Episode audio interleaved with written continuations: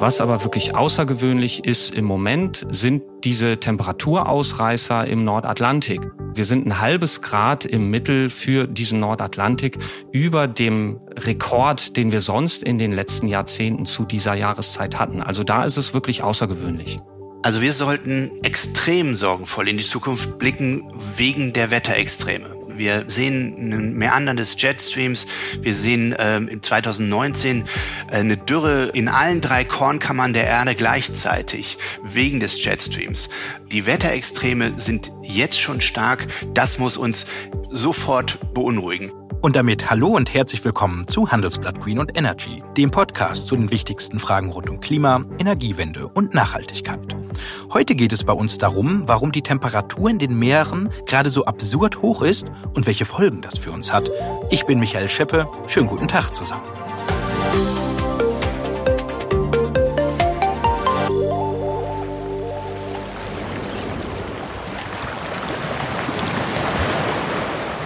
Ja, ein Sprung ins kalte Wasser. Den gönnen sich gerade in der Ferienzeit jetzt und bei dem warmen Wetter viele Leute. Doch so wirklich erfrischend ist das Ganze nicht mehr. Wenn wir jetzt ein Thermometer in unsere Weltmeere halten, dann sehen wir Temperaturrekorde, die so vor einiger Zeit nicht denkbar gewesen wären. Das gilt vor allem für den Nordatlantik. Der ist gerade so warm wie nie zuvor, fast 23 Grad, und das ist ein Grad mehr als im Schnitt der vergangenen Jahrzehnte. Ich frage mich heute, woran liegt das? Gibt es dafür kurzfristige Gründe oder ist das jetzt schon der Klimawandel? Welche Folgen haben eigentlich die hohen Wassertemperaturen für uns? Und ist das jetzt der erste Klimakipppunkt, der die Welt für immer verändern wird? Genau das will ich heute mit zwei Experten klären. Über das Thema Kipppunkte möchte ich im zweiten Teil dieser Folge sprechen. Erst einmal soll es jetzt darum gehen, warum sich die Ozeane so stark erhitzen. Und genau das ist das Forschungsthema von Helge Gößling. Er ist Klimaphysiker am Alfred Wegener Institut in Bremerhaven und von dort ist er mir jetzt auch zugeschaltet. Moin, Herr Gößling. Moin, Herr Scheppe. Herr Gößling, jetzt ist es ja nicht nur der Nordatlantik, der besonders warm ist, sondern der gesamte Ozean. Im April, da lag die Meerestemperatur im Schnitt bei 21 Grad. In den 80er Jahren waren es 20 Grad. Wir reden jetzt also von einem Grad Unterschied in 40 Jahren. Klingt jetzt auf den ersten Blick nicht so dramatisch. Ja, also für den Ozean ist das wirklich eine Menge. Also das sind im Moment äh, absolute Rekorde. Normalerweise sind die Schwankungen beispielsweise im Nordatlantik, jetzt in dieser Region, wo es im Moment ein Grad wärmer ist als im Mittel der letzten paar Jahrzehnte. Normalerweise schwankt das nur so plus minus ein halbes Grad. Und jetzt in den letzten äh, Wochen und Monaten sind wir da ein ganzes Grad drüber. Also das ist eine ganze Menge. Das ist Punkt eins. Äh, Punkt zwei ist auch der Ozean, der erwärmt sich langsamer als die Landmassen. Das heißt, wenn der Ozean sich um sowas wie ein Grad erwärmt, dann sind das langfristig äh, eher zwei Grad auf den Landmassen. Also das ist schon eine Menge und auch Ökosysteme, äh, die reagieren natürlich sehr sensitiv auf Temperaturänderungen. Mhm, aber dass es zu Temperaturschwankungen kommt, ist ja jetzt nicht völlig ungewöhnlich. Oder ist die Entwicklung in den letzten Jahren doch in irgendeiner Hinsicht besonders bemerkenswert? Genau, ich hatte das gerade ja schon etwas angedeutet. Also ähm, das, was, also wir haben zwei Sachen, die gerade hauptsächlich passieren. Das eine im globalen Bild ist tatsächlich, dass dieser El Nino sich anbahnt. Und der ist im Moment auch im Pazifik, wenn man sich in äh, Satellitendaten das anschaut, da sieht man schon ganz klar, im tropischen Pazifik, da wird es jetzt gerade schon deutlich wärmer und an der Küste Südamerikas diese El Nino-Schwankungen, die sind, äh, die passieren so alle paar Jahre. Das ist ich würde sagen, einigermaßen normal, auch wenn sich da ein starker El Nino andeutet. Was aber wirklich außergewöhnlich ist im Moment, sind diese Temperaturausreißer im Nordatlantik. Da haben wir wie gesagt, wirklich Ausreißer. Wir sind ein halbes Grad im Mittel für diesen Nordatlantik über dem Rekord, den wir sonst in den letzten Jahrzehnten zu dieser Jahreszeit hatten. Also da ist es wirklich außergewöhnlich. Dann lassen Sie uns doch über die beiden Aspekte äh, sprechen und vielleicht einmal kurz auf den El Nino zoomen, äh, damit wir alle mitnehmen. Man hat das schon mal gehört, aber was ist denn das genau, wenn Sie das in drei Sätzen erklären müssten? Oh, drei Sätze, okay, das versuche ich mal. Also El Nino ist eigentlich die ähm, stärkste Schwankung im Klimasystem, die natürliche Schwankung, die wir so auf der Skala von Monaten bis Jahren haben. Was da nämlich passiert ist, dass normalerweise haben wir da schön diese Passatwinde, die schieben das warme Oberflächenwasser normalerweise von der amerikanischen Seite zur indonesischen Seite des Pazifiks. Und deshalb hat man die besonders warmen Temperaturen da so nördlich von Australien in dieser sogenannten Warm Pool Region und kühlere Temperaturen vor den Küsten Amerikas. Und das heißt auch, man hat dann aufsteigende Luftmassen über äh, diesen indonesischen Bereich und die äh, sinken wieder vor der Küste Amerikas. Und äh, bei so einem El Nino kommt das Ganze ins Stocken. Das heißt, äh, wenn, wenn die Passatwinde sich abschwächen, dann werden diese warmen Wassermassen nicht mehr so rübergeschoben, sondern das schwappt quasi zurück ein Stück weit. Und dann heißt das auch, dass plötzlich dieses Aufsteigen nicht mehr so sehr bei Indonesien passiert, sondern auch äh, zu einem großen Teil vor der südamerikanischen Küste. Und das heißt dann eben auch, dass diese Passatwinde abgeschwächt sind. Das heißt, da hat man so eine Verstärkung dieses Effekts. Und deshalb ist das auch so ein starkes Klimaphänomen, das sich dann über mehrere Monate so stabil hält, bis es dann irgendwann wieder aus, aus dem Takt gebracht wird. Und dann kann sich wieder äh, eine neue Situation ergeben. Mhm, und das ist ja ein Phänomen, was man in der, in der Regelmäßigkeit äh, beobachten kann. Das ist jetzt bei dem Nordatlantik nicht so. Wenn wir da jetzt mal ein bisschen drauf schauen, wir haben es eben gesagt, Mitte Juni war, der, war die Durchschnittstemperatur bei fast 23 Grad, also über ein Grad wärmer als im Schnitt. Und wenn man auf Twitter äh, äh schaut, hat ein US-Hurricane-Forscher geschrieben, das ist total verrückt. Und Leute, die sich routinemäßig dieses Zeug ansehen, können ihren Augen nicht trauen. Herr Gössing, Sie sind auch so einer, der sich routinemäßig dieses Zeug ansieht. Wie außergewöhnlich ist die Lage im Nordatlantik aus Ihrer Sicht? Ja, die ist total außergewöhnlich. Da würde ich absolut beipflichten. Ähm, Sie sprechen jetzt schon Hurricanes an. Das ist natürlich ein wichtiger Faktor. Also normalerweise die Hurricane-Saison, die ist so im Spätsommer bis Herbst, August, September, Oktober. Dann hat man da besonders hohe Oberflächentemperaturen im, ich sag mal, subtropischen Nordatlantik. Und wenn da viel Wasser, also viel Wasser in die Atmosphäre kommt aufgrund dieser hohen Temperaturen, das verdunstet dann stark und dann können diese Hurricanes richtig wachsen und stark werden und dann wandern die Richtung nordamerikanische Küste und können da auch große Schäden verursachen. Und je wärmer es in diesem Bereich des Nordatlantiks ist, desto stärker können diese Hurricanes werden. Das heißt, wenn wir uns das isoliert anschauen, dann würde man jetzt erwarten, da könnte wirklich eine richtig heftige Hurricane-Saison uns bevorstehen. Es gibt aber noch einen anderen Faktor, nämlich der El Nino. Der El Nino, der hat nämlich normalerweise einen dämpfenden Einfluss auf Hurricanes. Da passiert was mit der Zirkulation in der Atmosphäre, also die Windmuster, die sind dann so verändert, dass Hurricanes äh, in gewisser Weise unterdrückt werden. Das heißt, diese beiden Sachen, die werden jetzt in der kommenden Hurricane-Saison gegeneinander arbeiten. Und was da am Ende bei rauskommt, das ist eine offene Frage. Mhm. Jetzt sind wir schon bei den Folgen der hohen Temperaturen im Nordatlantik. Lassen Sie uns im ersten Schritt doch einmal noch so ein bisschen auf Ursachenforschung gehen. Ich habe gelesen, dass der Wind eine Rolle spielen soll bei den hohen Temperaturen. Das müssen Sie mir jetzt aber einmal erklären. Richtig. Also im Nordatlantik, da hat sich jetzt über den Frühjahr, März, April, Mai tatsächlich, man kann sich das so ein bisschen so vorstellen, der normalerweise haben wir so tieferen Druck so um Island sitzen und hohen Druck unten in den Subtropen. Und, äh, und dazwischen äh, pusten die Westwinde über den Atlantik von quasi der amerikanischen zur europäischen Seite. Und jetzt hat sich aber Tiefdruck, äh, der ist deutlich weiter in den, in den Nordatlantik gewandert, also so vor der Küste Amerikas war über lange Zeit tiefer Luftdruck und der hohe Luftdruck war entsprechend weiter verdrängt Richtung Afrika und dann ist eben, äh, dann hat man eine Situation, wo die Passatwinde, die sonst auch in diesem Bereich, also Passatwinde gibt es ja nicht nur im Pazifik, sondern eben auch äh, entlang des Äquators in allen Weltmeeren und auch in diesem subtropischen Nordatlantik, wo man normalerweise kräftige Passatwinde hat, wurden durch diese verschobenen Druckmuster die Passatwinde deutlich abgeschwächt. Und diese Passatwinde in dieser Region sind normalerweise, äh, also gehen mit einer deutlichen Kühlung der Region einher. Deshalb hat man wärmere Wassermassen in gleicher Breite äh, Richtung Amerika im Vergleich zu Richtung Afrika. Und ähm, da diese Passatwinde jetzt so stark abgeschwächt waren, ähm, ist das eben nicht mehr so passiert. Ah, und das sorgt dann eben dafür, dass die Temperatur im Nordatlantik äh, angestiegen ist. Man, man findet auch Erklärungen wie Saharasand oder Schwefel-Aerosole, dass die Auswirkungen drauf haben sollen. Vielleicht können Sie uns das einmal erklären, was es damit auf sich hat.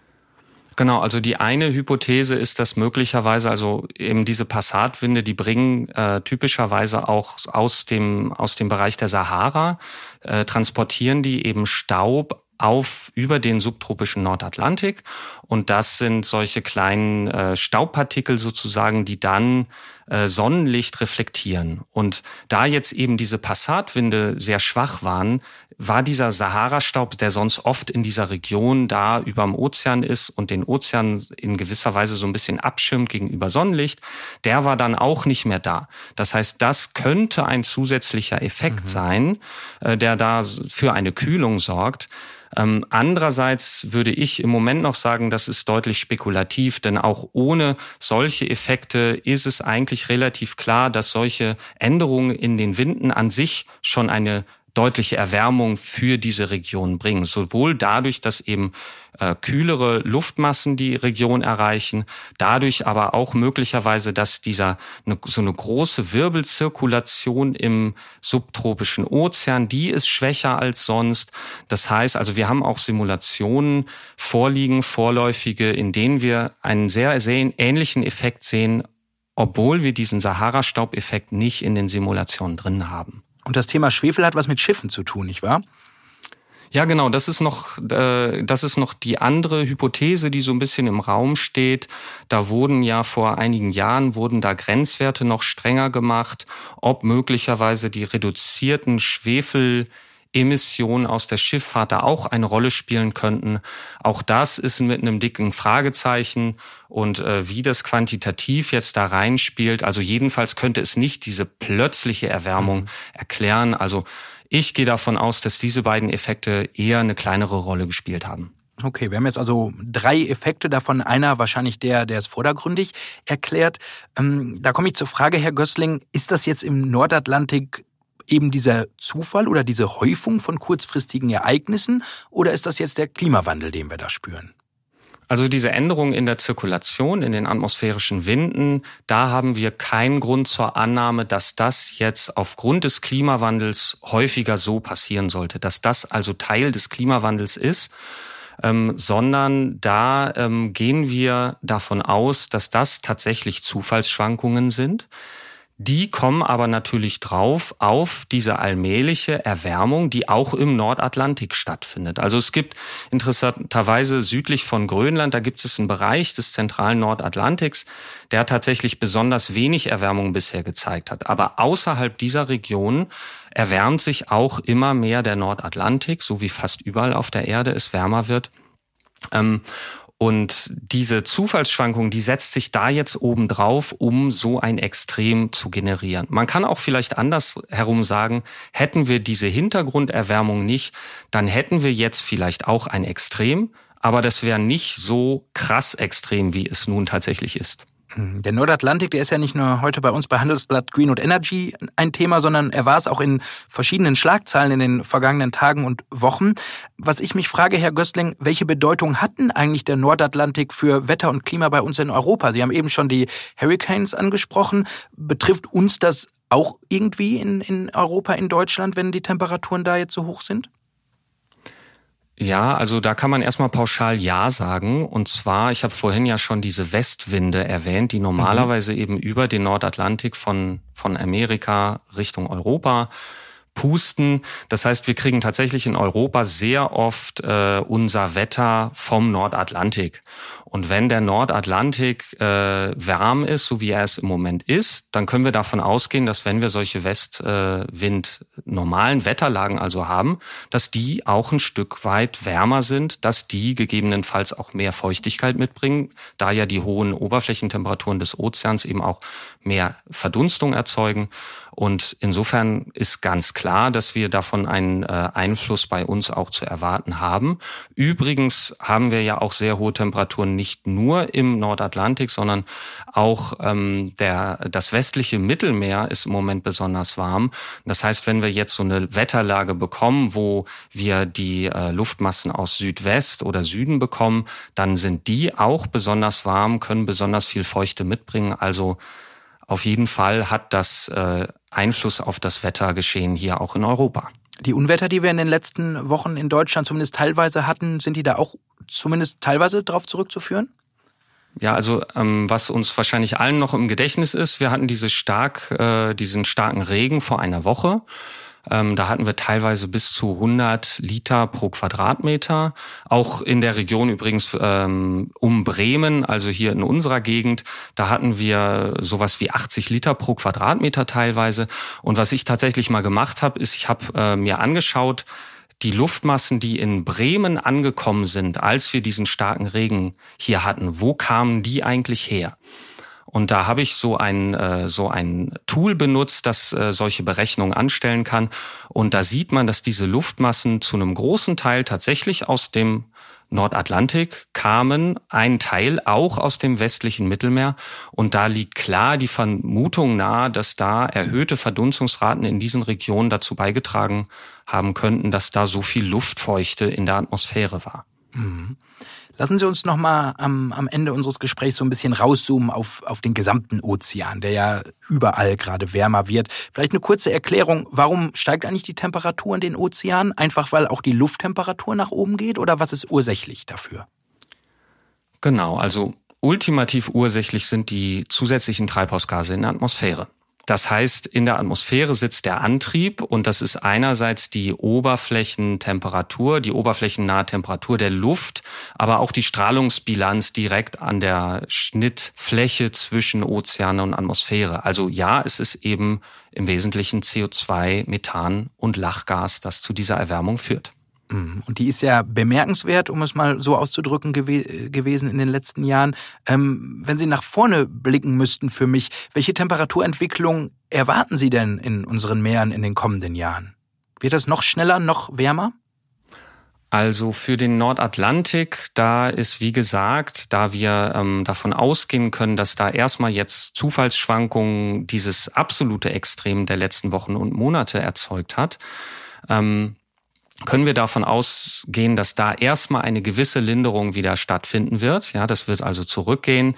Ähm, und zwar, also das wird auch eine Weile dauern, eben deshalb, weil natürlich der Ozean, der hat eine große Wärmekapazität. Das heißt, wenn man da erstmal solche solche Wärmeanomalien angesammelt hat, dann dauert das eine Weile, bis das wieder runtergedämpft wird. Das heißt, auch für den Rest des Sommers äh, verschiebt das auf jeden Fall deutlich die Wahrscheinlichkeit, dass wir auch in Europa eine gewisse erhöhte Temperatur bekommen. Und äh, da wird das eine Weile dauern. Auch ähm, El Nino, das ist ja ein Phänomen, das normalerweise sein Maximum erst so gegen, also so um den Jahreswechsel ähm, erlebt. Das heißt, für die global gemittelte Temperatur, wo diese beiden Phänomene auch wirklich eine Rolle spielen und insbesondere El Nino, da erwarten wir im Grunde, dass dieses und oder nächstes Jahr tatsächlich äh, Rekorde äh, sich einstellen könnten. Ansonsten wird, denke ich, äh, also dieses absolute, das habe ich ja jetzt bereits gesagt, was da im Nordatlantik gerade ist, wird erstmal sich ein bisschen beruhigen, aber dann wird überall diese allmähliche Erwärmung, die wird auf absehbare Zeit weitergehen.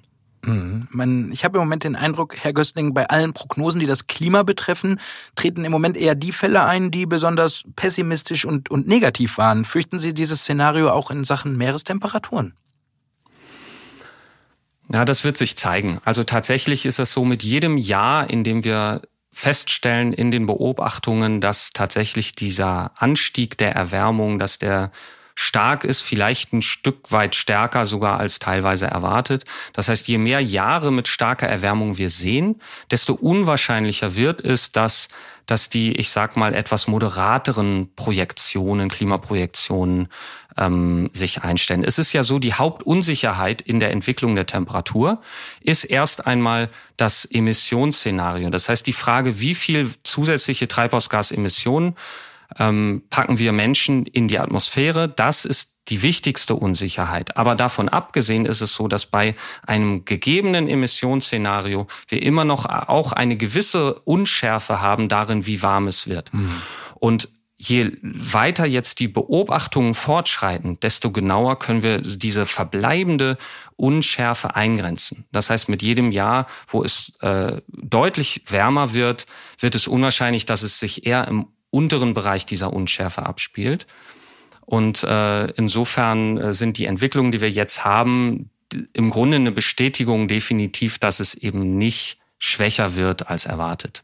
Hm. Was können wir denn noch tun, dass es vielleicht schwächer wird als erwartet oder sich die Erhitzung nicht noch verschlimmert? Ja, da können wir nur ähm, Treibhausgasemissionen reduzieren. Also das ist eigentlich der einzige richtig effektive Weg. Natürlich sind im Endeffekt ähm, wird auch überlegt und teilweise ist in diesen IPCC, also die, in den Szenarien des äh, Weltklimarats, da ist schon eingepriesen, dass man am Ende es irgendwie schafft, auch wieder CO2 aktiv auf, aus der Atmosphäre rauszuholen. Mhm. Aber äh, diese Reduktion der Emissionen, die ist und bleibt äh, die Hauptaufgabe, wenn wir die Erwärmung deutlich eingrenzen wollen. Mhm. Es gibt ja in der Klimaforschung den Begriff der Kipp Punkte. Also ein Punkt, in dem das Klimasystem quasi in einen anderen Zustand kippt und nicht mehr in den ursprünglichen zurückkommt.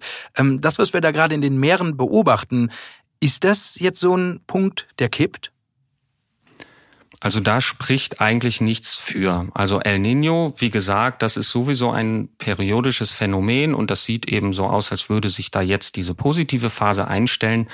Ähm, und dann werden in den nächsten Jahren wird das auch wieder nach La Nina hinkippen. Das ist das Gegenteil von El Nino. Mhm.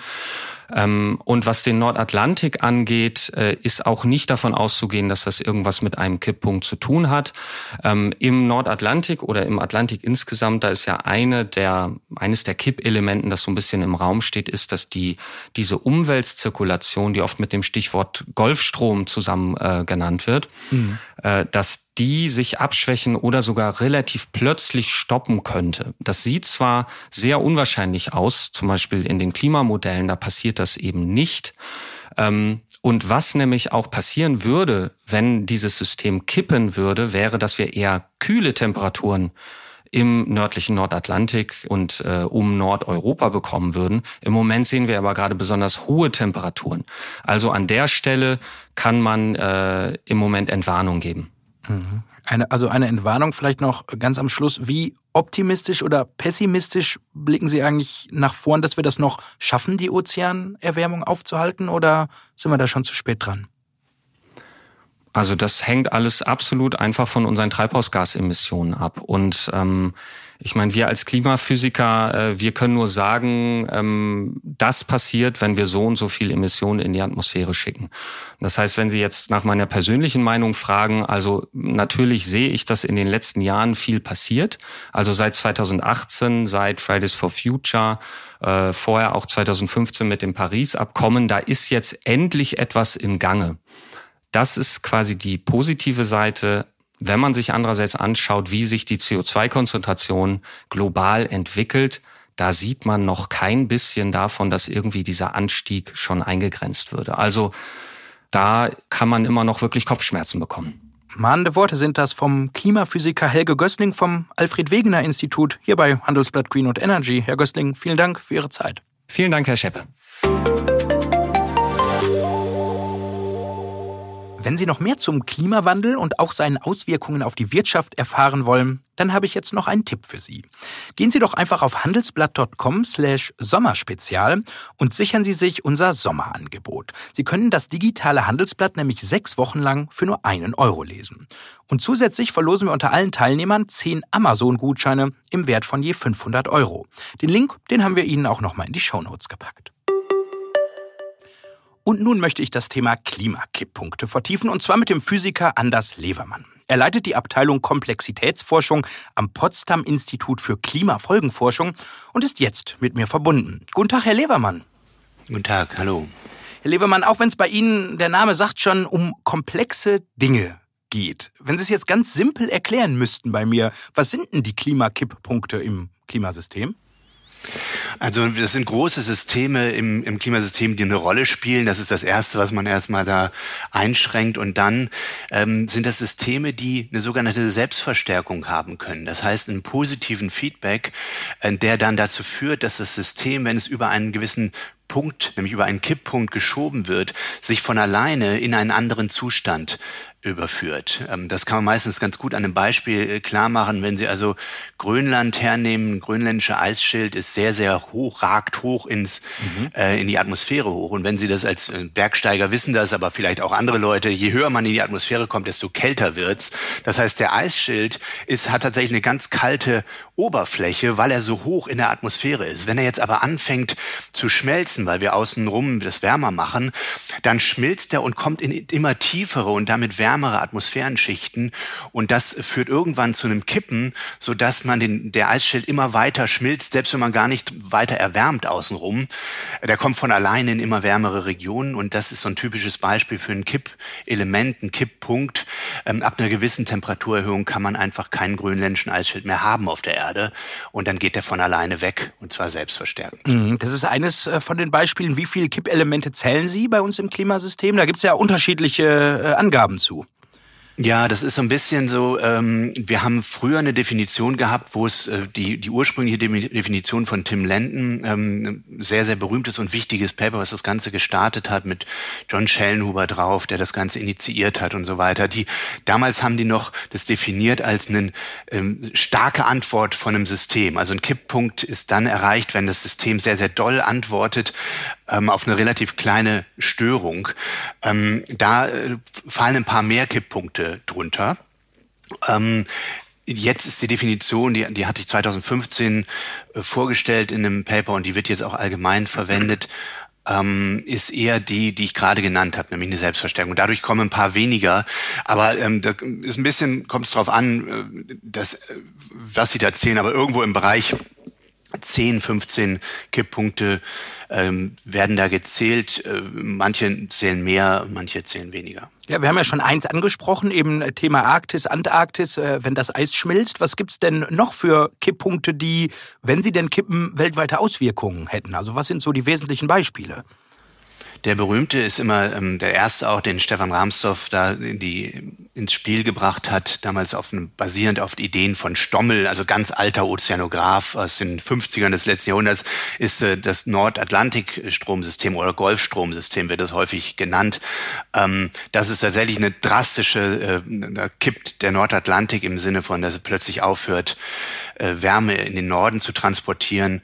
Ähm, das wäre fatal für die Landwirtschaft zum Beispiel in England. Aber tatsächlich ist ein Kollaps des, äh, des Nordatlantikstroms, als würden sie mit einem Hammer auf einen Ambus äh, schlagen. Da, da vibriert das ganze Klimasystem weltweit. Also wir haben ähm, aufgrund von ähm, Veränderungen im, Nordatlantikstrom in der Vergangenheit, in Eiszeiten und so haben wir Signale, können Sie da bis im indischen Monsun und äh, chinesischen Monsun, aber auch im Amazonas Regenwald ähm, beobachten. Mhm. Wir haben ja jetzt die, die ersten Minuten schon ganz viel über den Nordatlantik gesprochen mit Ihrem Kollegen Helge Gößling. Hat das jetzt auch was mit irgendwas zu tun, dass da was kippt, diese hohen Temperaturen im, äh, im Nordatlantik, oder ist das eine andere Diskussion, die wir dann führen? Das ist tatsächlich ähm, eine andere Diskussion. Natürlich hat das in dem Sinne was mit zu, damit zu tun, dass sie das System stark stören. Also wenn es ähm, warm wird im Nordatlantik, dann ähm, sinkt auch weniger Wasser und dann kann das ähm, sagen wir, kann, dann hat das im weitesten Sinne was mit dem Kippen zu tun. Aber man muss im Kopf haben, also wenn der Nordatlantik kippt im Sinne von Golfstrom kippen oder Nordatlantikstrom, dann wird's kalt dort. Ähm, dann wird's im Nordatlantik kalt und das ist immer ganz wichtig, den Leuten zu sagen, es bleibt trotzdem eine globale Erwärmung. Nur im Nordatlantik wird kalt, wird's kalt, weil die Energie nicht mehr nach Norden transportiert wird. Ähm, der Rest des Ozeans, da staut sich das dann auf. Dann wird's also im Rest des, des Planeten wird's wärmer. Ähm, tatsächlich nach unserer heutigen Erkenntnis kann der Nordatlantik nicht kippen, nicht in diesem Strömungssinne kippen aufgrund von einer Erwärmung, sondern da müssen sie Frischwasser reinkippen, also mhm. also Süßwasser. Ähm, das heißt durch Schmelzen von Grönland, durch Veränderung der Niederschlagsverteilung äh, auf der Erde und solchen Dingen. Mhm. Lassen Sie uns doch noch ein drittes äh, Beispiel ansprechen. Was ist noch ein relevanter Kipppunkt aus Ihrer Beobachtung? Die Westantarktis. Die Westantarktis ist vielleicht äh, sogar schon gekippt. Ähm, die hat genug Eis auf sich gelagert, um den Meeresspiegel weltweit um dreieinhalb Meter ansteigen zu lassen. Und ähm, in, als ich fünf Jahre alt war, wurde äh, in Nature das erste Mal prognostiziert, dass diese Westantarktis kippen kann. Und ähm, wenn das passiert, dann, dann wie gesagt, kriegen wir dreieinhalb Meter Meeresspiegelanstieg nur aus dieser Region der Erde. Und ähm, im Mai 2014 sind drei Paper erschienen, also zwei und eins da einen Monat vorher, die alle gesagt haben, die ist jetzt gekippt, die Westantarktis. Ähm, das müssen wir weiter untersuchen, ob das der Fall ist. Aber der derzeitige Wissensstand ist, die Westantarktis ist gekippt. Und Sie merken schon, wir haben es noch gar nicht gemerkt. Und daran erkennen Sie einen wichtigen Aspekt des Kipp der, der Kippelemente. Die können relativ zeitnah den Kipppunkt erreichen dann entfaltet sich das Kippen aber über einen langen Zeitraum. Und das ist tatsächlich bei fast allen Kippelementen der Fall. Ähm, das bedeutet, die Kippelemente sind meiner Auffassung nach nicht das Hauptproblem des Klimawandels. Mhm. Ähm, auch wenn das natürlich, wenn die natürlich fundamentale Änderungen auf dem Planeten verursachen, nicht? Weil wenn wir dreieinhalb Meter Meeresspiegelanstieg aus der Westantarktis kriegen, sieben Meter von Grönland kriegen, dann sind sie irgendwo in Regionen, wo sie Shanghai, Kalkutta, New York, Hamburg aufgeben müssen. Hm. Ja, das dauert dann Jahrhunderte, aber sie, sie verlieren das Kulturerbe der Welt. Ja, und das ist äh, bei vielen Kipppunkten ist das der Punkt. Die, das, das zentrale Problem des Klimawandels sind aber die Wetterextreme und ähm, die, der Einfluss der Wetterextreme auf unsere Gesellschaft, auf Migration, mhm. auf äh, ähm, Landwirtschaft und ähm, auf, auf, äh, ja, auf unsere Wirtschaft, unsere Gesellschaft an sich. Mhm. Nun sagen Sie, ein Punkt ist schon gekippt. Stelle ich mir die Frage, hängen die alle irgendwie zusammen wie so ein Dominosystem? Also steigt die Wahrscheinlichkeit, dass andere dieser äh, über ein Dutzend Kipppunkte kippen, wenn jetzt einer schon gekippt ist? Ähm, Dominosteine ist, ein, ist auf die eine Art, auf die eine Art eine sehr gute Analogie, weil mhm. tatsächlich ein Kipppunkt den anderen zum Kippen bringen kann. Ähm, auf der anderen Seite ist es eben so, dass die Leute damit natürlich was Schnelles assoziieren und die Kipppunkte sind im Allgemeinen äh, relativ langsam, auch äh, wenn Leute das verwirrt vom, vom Namen her. Mhm. Aber Sie haben vollkommen recht, die hängen miteinander zusammen. Sie können sich das so vorstellen, dass also Kipppunkte sind tatsächlich wie Dominosteine, mhm. äh, in dem Sinne, dass auch wenn nur einen, wenn Sie nur einen haben, wenn Sie den so ein bisschen zu weit neigen, dann kippt er irgendwann von alleine um, mhm. im wahrsten Sinne des Wortes, Kipppunkt. Ähm, und äh, die und wenn Sie sich jetzt vorstellen, dass Sie mehrere von diesen Kipppunkten äh, im Raum verteilt haben, dann ist natürlich, wenn Sie einen davon kippen, dann bringen sie das ganze System durcheinander. Das ist wie, als ruckeln sie am Tisch. Und dann mhm, kann, mhm. können die anderen auch kippen. Die große Frage ist jetzt, wie weit sind die auseinander?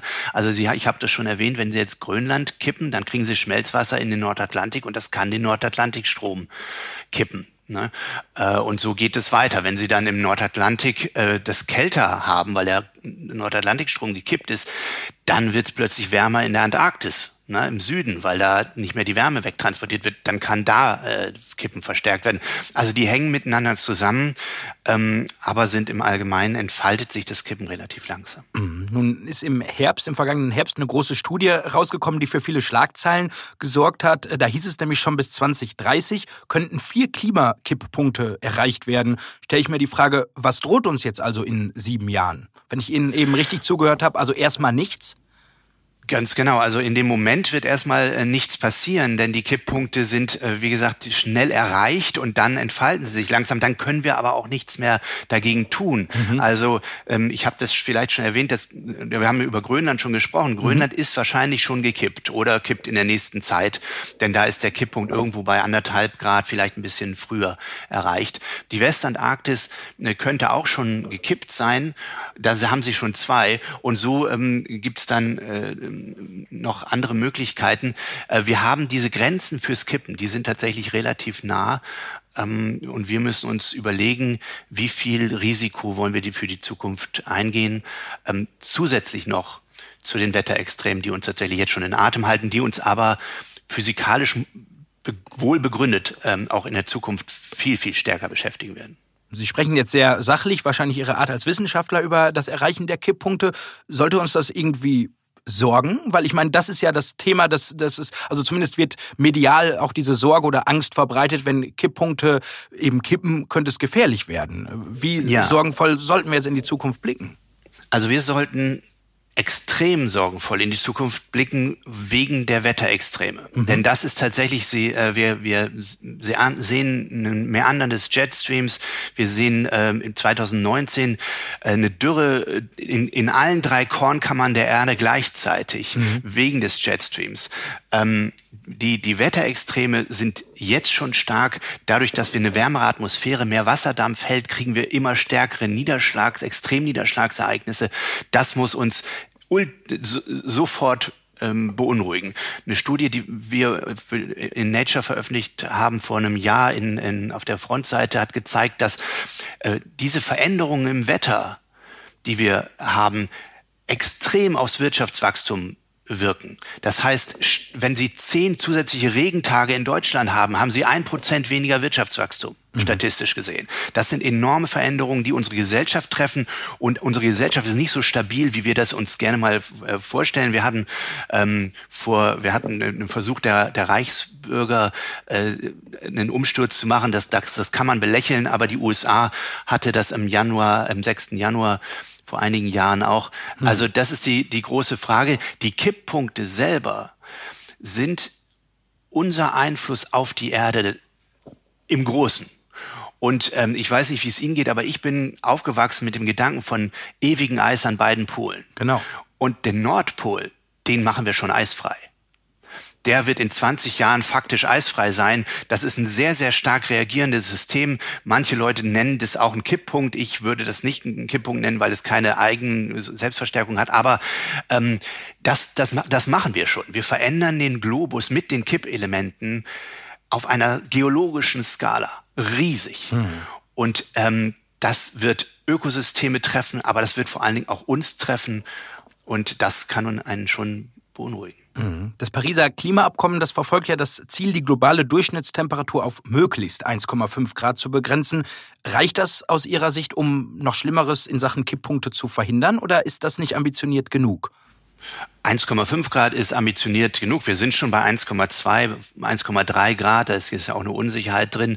Das heißt, wir sind schon ganz nah dran am Kipppunkt. Und äh, um 1,5 zu erreichen, müssten Sie die vor, äh, und in irgendeiner Form etwas, das etwas gerecht zu machen, müssen Sie die USA in fünf Jahren oder äh, in, ja in fünf Jahren CO2-neutral kriegen. Das mit 70 Millionen Trump-Wählern Trump bei der letzten Wahl ist das relativ unwahrscheinlich. Das heißt, ähm, die anderthalb Grad sind eine sind eine Grenze, bei der schon ganz viel passiert, wo auch schon Kipppunkte gekippt sein werden, aber die extrem ambitioniert ist.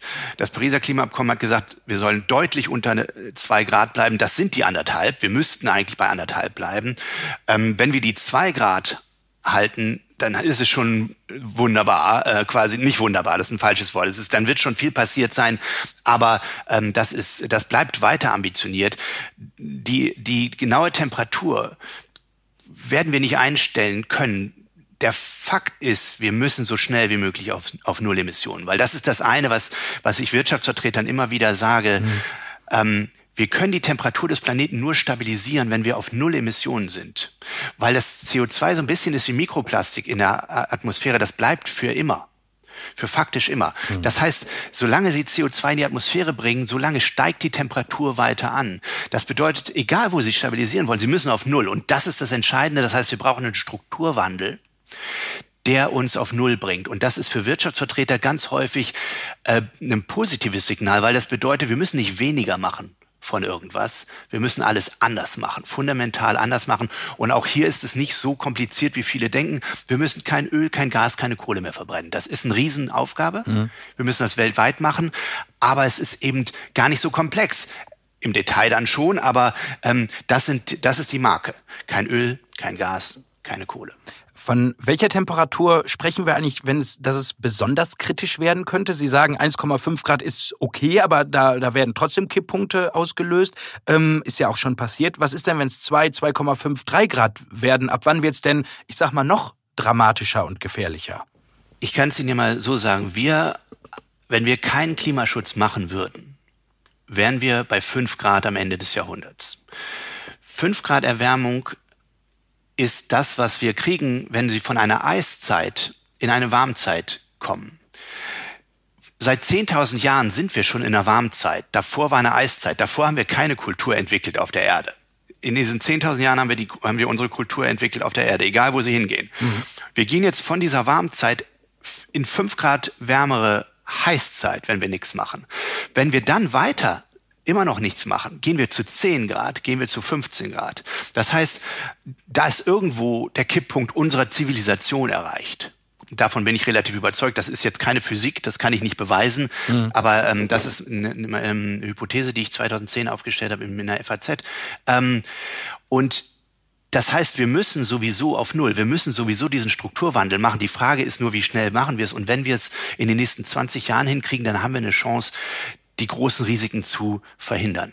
Herr Levermann, kurze Frage zum Schluss. Wie optimistisch sind Sie, dass wir das noch hinbekommen, dass äh, nicht, so, nicht noch mehr kippt? Wenn wir als Gesellschaft vernünftig sind und sagen, dass wir auf Null Emissionen müssen in den nächsten 20 Jahren. Alle Industrievertreter, mit denen ich spreche, sagen, das kriegen wir hin. Wir, wir, wenn wir 20 Jahre haben und wenn es ein klares Signal von der Politik gibt, dass da kein, dass wir davon nicht abweichen. Die Europäische Union hat gesagt, wir wollen 2045 auf Null sein. Die USA haben das gesagt. Ähm, wenn wir das machen in, in den großen, im großen Gebieten, in den USA, in Europa, in China, dann können wir es schaffen. Äh, wir müssen aber jetzt alle am Strang ziehen und das bedeutet wirklich alle Demokraten. Das sagt der Physiker Anders Levermann vom Potsdam Institut für Klimafolgenforschung. Vielen Dank für Ihre Zeit und die spannenden Einblicke. Vielen Dank auch. Und das war's mit Handelsblatt Green und Energy für diese Woche. Wenn Sie Fragen, Themen oder Anregungen für uns haben, freuen wir uns über Ihre Mail an green.handelsblatt.com. Mein Dank, der gilt Alexander Voss für die Produktion dieser Ausgabe. Und wenn Ihnen unser Podcast gefallen hat, freuen wir uns natürlich über eine gute Bewertung in Ihrer Podcast-App. Ich bin Michael Scheppe. Bis zum nächsten Mal. Tschüss aus Düsseldorf.